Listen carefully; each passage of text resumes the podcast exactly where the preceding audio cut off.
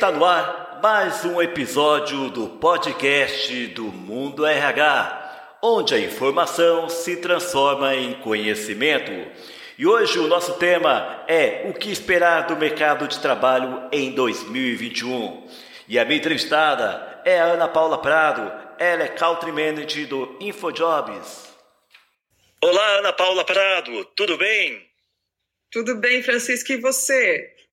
Muito melhor agora falando contigo aqui no podcast do Mundo RH para falarmos sobre o que esperar do mercado de trabalho em 2021. O Ana, e eu inicio aqui o nosso podcast perguntando quais foram as principais transformações que a pandemia provocou no mercado de trabalho. Ah, legal, Francisco. Bom, primeiramente, muito obrigada pelo convite.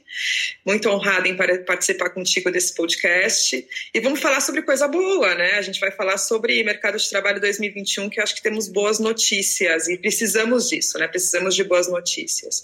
Mas respondendo aí ao seu primeiro questionamento, como nós estamos em relação ao mercado, como é que foi, né, a, a pandemia, o que, que isso provocou o mercado de trabalho? Poxa, foi bastante desafiador para o mercado de trabalho a pandemia. Né? Num primeiro momento, a gente percebeu que o mercado de trabalho foi negativamente impactado. Então, isso foi o que aconteceu, as vagas elas, elas encolheram, então as empresas elas tiveram que reduzir muitas vezes, muitas empresas tiveram que reduzir seu quadro de, de colaboradores, outras empresas conseguiram se aproveitar do, do que o governo né, é, concedeu de, de benefício, enfim, para diminuir, é, diminuir tempo de trabalho, enfim, então algumas conseguiram se adaptar, mas de uma forma geral, né, o mercado de trabalho foi bastante impactado negativamente com, com a pandemia, né, Francisco? Isso, isso foi, foi bem ruim. Então, muitas vagas uh, foram, foram, foram fechadas, vagas foram congeladas e muitas pessoas acabaram sendo desligadas. É, é, claro que quando a gente fala de pandemia, poxa, foram vários momentos de pandemia, né? Nós já estamos há quase um ano de, em pandemia e, e por todo esse tempo também nós percebemos uma movimentação. Então, dos três primeiros meses de pandemia, é, foi esse reflexo negativo, então, poxa, foi um impacto bem grande. Uh, depois, nos próximos três meses, nós percebemos que também continuou tendo impacto negativo, mas nós começamos a notar uma certa melhora no número de vagas que estavam sendo divulgadas. E agora, no último trimestre, né, no último trimestre de 2020, poxa, a gente, vem, a gente percebeu uma recuperação muito bacana tá, Francisco? A gente percebeu que as empresas voltaram a contratar. Uh, as empresas, é claro, né, aquelas que conseguiram se manter, a gente não pode esquecer que muitas empresas foram afetadas, algumas empresas fecharam, uh, mas aquelas empresas que continuaram, né, que persistiram no pós-pandemia, durante a pandemia, elas voltaram a contratar, uh, estão com uma mentalidade bastante positiva, estão confiando bastante nesse, nesse, nesse novo momento. Então, poxa, foi negativo, mas eu vejo que existe aí uma melhora, existe uma luz no fim do túnel, Francisco. Que legal, que boa notícia, viu? É, falando um pouco dessa, dessa, mudança, que as empresas voltaram realmente a contratar, eu queria que você me dissesse o que, que mudou na forma dessas empresas atrair e reter seus talentos. Uhum. Mudou muito, mudou bastante, porque vamos lá. Quando, quando a pandemia começou, eu acho que o, o, grande impacto de, de todas as empresas foi como é que a gente continua trabalhando com uma realidade que nós não podemos mais estar no escritório. Então, ir para o escritório já não era uma, uma, uma possibilidade em muitos casos, né? Algumas até continuaram rodando, enfim, mas nos, em alguns setores alguém foi afetado. E daí a gente passa isso para os processos. Então, peraí, se eu não consigo, se eu tenho que me adaptar a um home office, se eu tenho que me adaptar a um teletrabalho, como é que eu faço para continuar contratando? Porque muitas tiver, continuaram com essa necessidade. Né? E daí essas empresas elas se viram no momento em que, poxa, talvez elas pensassem numa digitalização de processo, tinha isso mapeado, tinha isso com objetivo de negócio, mas isso, sei lá, para daqui a um ano, dois anos, enfim, e a pandemia fez com que, olha, a decisão tem que ser agora, então vamos digitalizar, vamos fazer os processos de, de, de forma remota e. Uh, todas tiveram que se reinventar, né, Francisco? Então, as entrevistas que eram feitas uh, pessoalmente, elas passaram a ser feitas via vídeo entrevistas, uh, as, as offers que eram enviadas, elas foram enviadas via sistema, via, foram enviadas via sistema, enfim, foram diversas adaptações uh, dentro de um processo de digitalização que as empresas tiveram que fazer para continuarem recrutando, para continuarem atraindo candidatos, para que as vagas que estavam abertas continuassem sendo fechadas, né? E, poxa, a distância, que era, era um desafio, né? Era um desafio para aquelas empresas naquele momento. Eu acho que agora as empresas já estão muito mais adaptadas, né? Nós nos adaptamos à, à pandemia, e a pandemia, apesar de ter sido negativa, enfim, foi bastante negativa em muitos aspectos, mas ela, ela nos fez aprender, né? Nos, no, colaborou aí com alguns aprendizados. Eu acho que nós aprendemos a, a fazer, por exemplo, processos seletivos de forma remota. Nós estamos agora nos beneficiando dessa digitalização dentro dos processos seletivos, Francisco. O que eu acho mais inusitado é que muita gente foi contratada e nem sequer foi até a empresa ainda, trabalha de casa nem sequer conhece ainda pessoalmente a, a equipe de trabalho, mas já estão super alinhadas à distância. Exato. E, e daí, né, Francisco, é, é, um desafio de desde como é que você mostra a sua empresa, né? Porque porque antigamente você ia até a empresa, você fazia esse processo seletivo, você conseguia demonstrar como é que era trabalhar lá, ela via o prédio, via a recepção, ela tinha ali uma.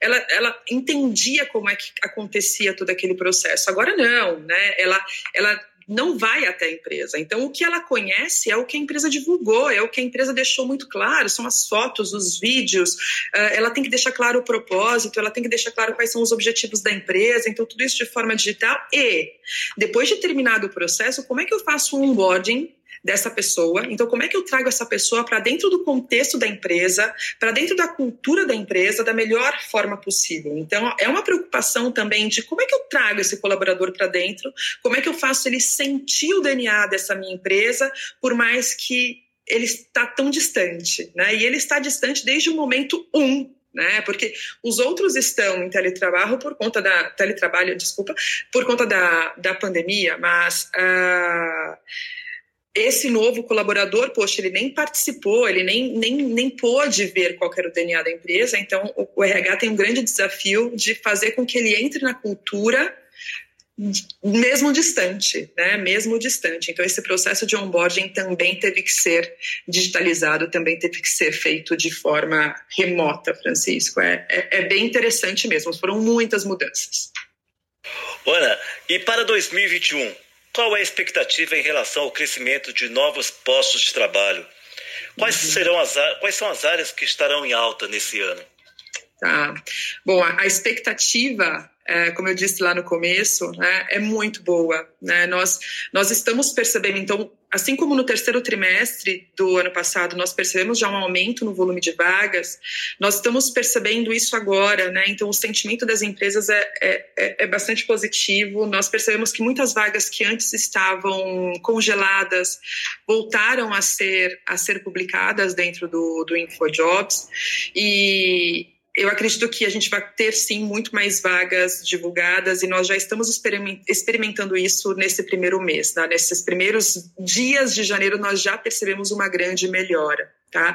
E ainda mais com aprovação de vacina, né? Eu acho que tudo isso também faz com que a gente entre num novo, num novo estado. Acho que a gente começa a se preparar para viver uh, normalmente. Não sei se a gente pode utilizar essa palavra, porque utilizamos muitas vezes o normal mudou bastante, mas nós começamos, as empresas começam a, a viver normalmente. Quais são as áreas que voltam a contratar? Né? Então, aí, aí também tem, um, tem um, um, ponto de atenção. Então, eu acho, acredito que aquelas, aqueles setores, né, os setores de serviço que foram beneficiados durante a, a, a pandemia, né, que acabaram continuando contratando, então serviços, produtos, saúde, área de tecnologia, toda a cadeia do e-commerce também continua contratando mu muito, agronegócio, Francisco também está contratando bastante, tá? Além disso, construção civil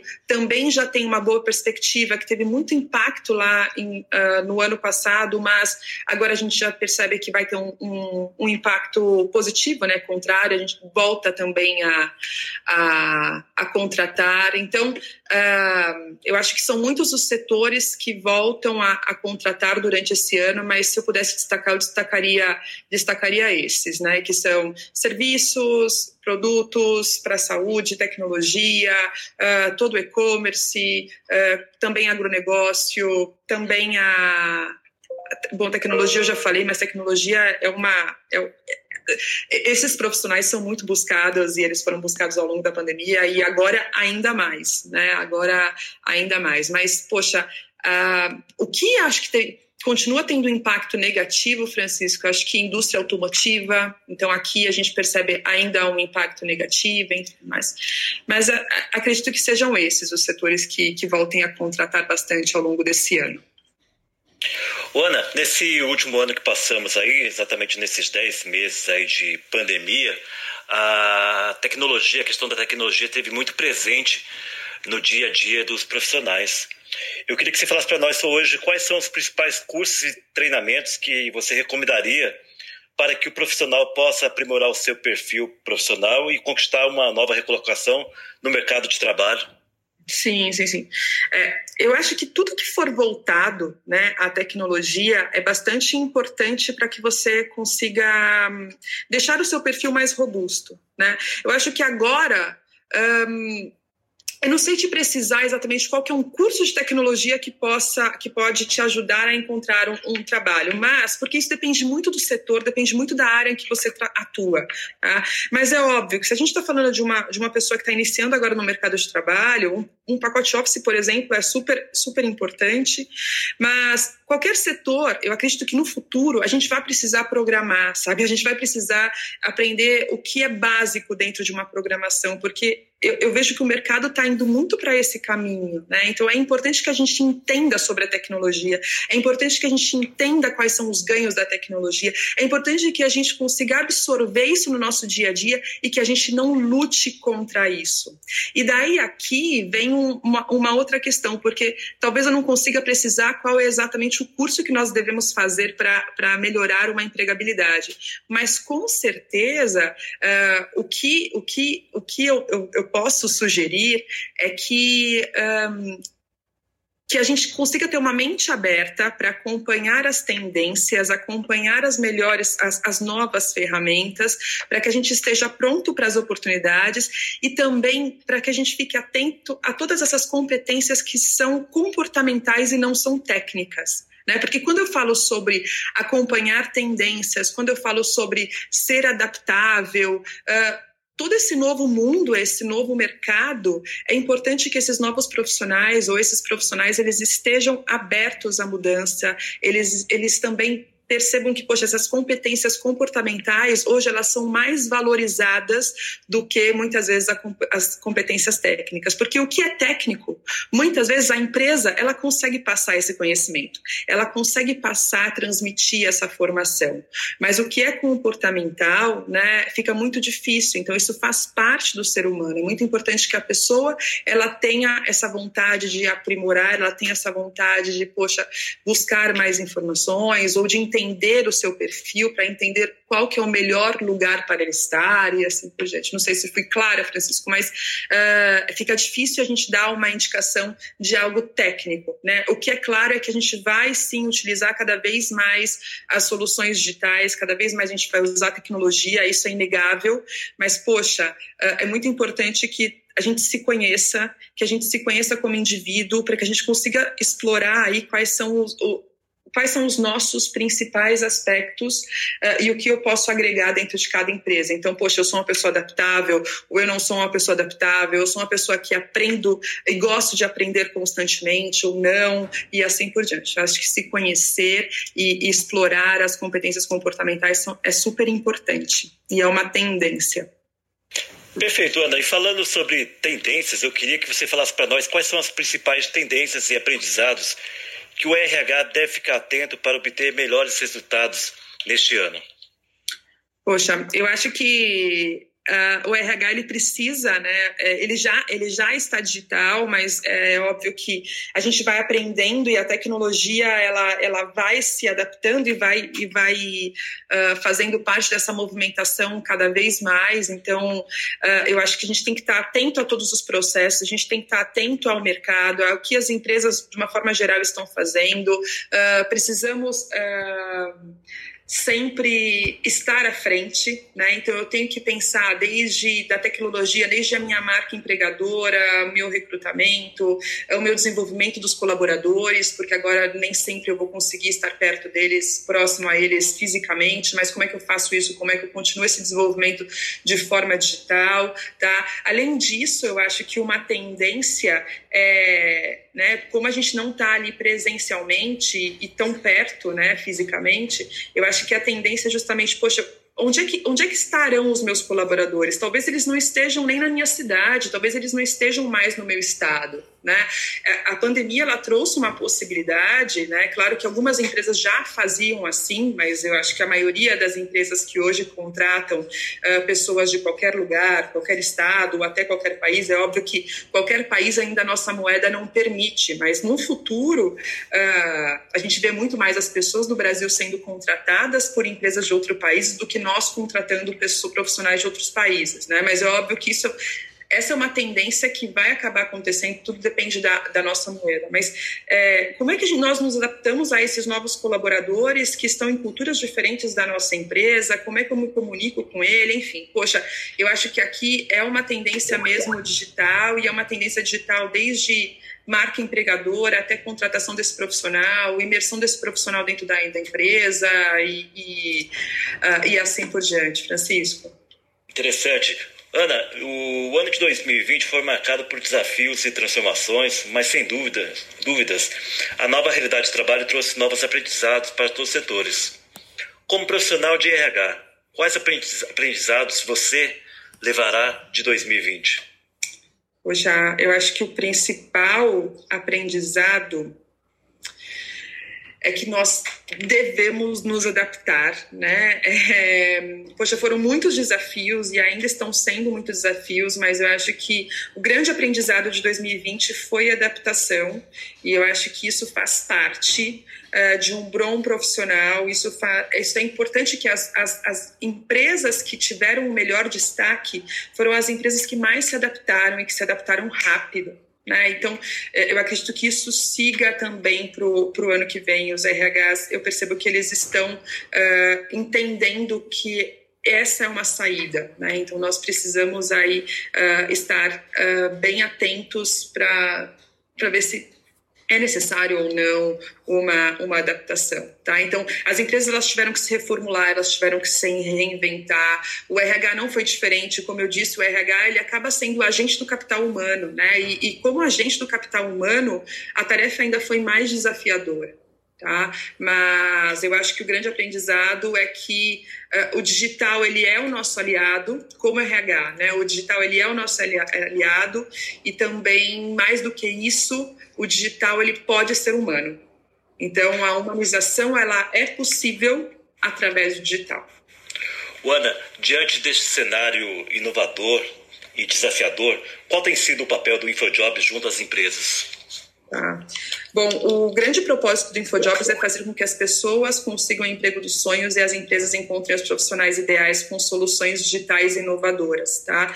E o nosso papel é exatamente esse, ele está completamente atrelado ao nosso propósito. O que nós fazemos aqui é, nós estamos constantemente desenvolvendo e adaptando as nossas soluções para que a gente consiga abraçar junto aos nossos clientes todos os desafios que o mundo acaba colocando. Então, uh, é, é, muito dinâmico, tudo é bastante dinâmico e o nosso foco é fazer com que as nossas soluções consigam atender e consigam sempre uh, estar bem, bem, bem alinhadas com a realidade para que ele tenha o melhor resultado, para que ele consiga contratar melhor, contratar pessoa certa, contratar mais rápido e assim por diante. Tá? Esse, esse é o nosso foco sempre, Francisco. Nós sempre escutamos o nosso cliente uh, para entender como é que nós podemos fazer, como é que nós podemos ajudá-lo ainda mais.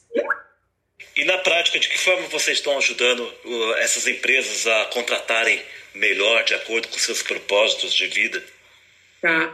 Então, na prática, nós temos diversas soluções, né? Nós temos diversas soluções que ajudam essas empresas. Então, hoje o InfoJobs, quando a gente fala de uma empresa uh, que é uma empresa pequena, por exemplo, mas, enfim, para qualquer empresa, o nosso modelo ele é freemium.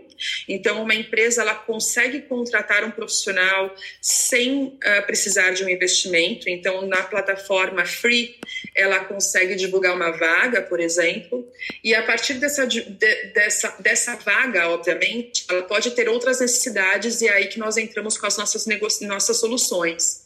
Mas, poxa, desde uma, de uma publicação de vagas, nós podemos ajudar isso de forma gratuita, tá? Então, isso é bastante importante. Além disso... Um, pois não. Ai, desculpa, Francisco, mas só um ponto importante que durante a pandemia nós percebemos também que, por exemplo, as vagas da área de saúde, as vagas, uh, as vagas de profissionais de mobilidade mesmo, né, aqueles profissionais que faziam entregas, todas essas vagas elas ficaram no modelo 100%, 100 free dentro do InfoJobs, para que a gente conseguisse de alguma forma ajudar o mercado de trabalho. Então nós colocamos todas essas vagas no modelo free para que a gente conseguisse mais vagas e as pessoas conseguissem mais empregos durante esse período período que foi tão difícil. Ana, para a gente poder finalizar aqui o nosso podcast, você falou muito de emprego dos sonhos. O que seria na prática o emprego dos sonhos? Poxa, o emprego dos sonhos na prática é você estar no lugar em que você gostaria de estar.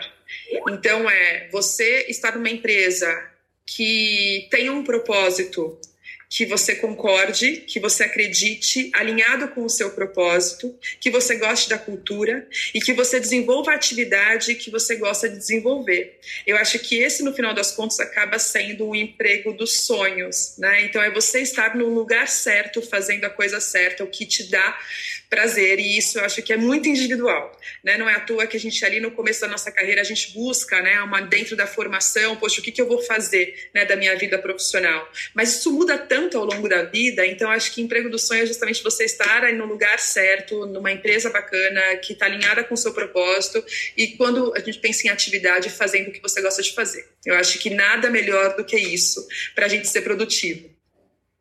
Gente, eu tive aqui o prazer de conversar com a Ana Paula Prado. Ela é Country Manager do InfoJobs. Aqui eu agradeço imensamente a sua participação aqui no podcast do Mundo RH. Eu que agradeço, Francisco, muito obrigada mais uma vez. Espero de verdade ter contribuído e ter trazido boas notícias, que eu acho que o que nós precisamos agora é de boas notícias. Precisando uh, de qualquer solução do InfoJobs, fiquem à vontade para conhecer um pouquinho mais do nosso negócio. Ana, como que eu faço para. Eu queria que você desse o serviço aqui para quem estiver interessado em estar tá buscando uma vaga de emprego, como que ele deve buscar o InfoJobs? Tá, tá. Quem busca uma vaga de emprego ou quem busca contratar alguém, tá? É, é o caminho para ambos, mas é o site www.infojobs.com.br e nós também temos um aplicativo que ele pode buscar na, nas lojas, enfim, do, do smartphone, eles podem buscar o aplicativo e baixar esse aplicativo. Ana, mais uma vez, muito obrigado e eu te aguardo na próxima vez aqui no podcast do Mundo RH. Pode contar comigo, Francisco. Obrigada. É isso aí. Esse foi mais um episódio do podcast do Mundo RH. E se você busca por notícias diárias sobre gestão de pessoas e carreiras, tecnologia, inovação, não deixe de acessar o www.mundorh.com.br. Até a próxima! you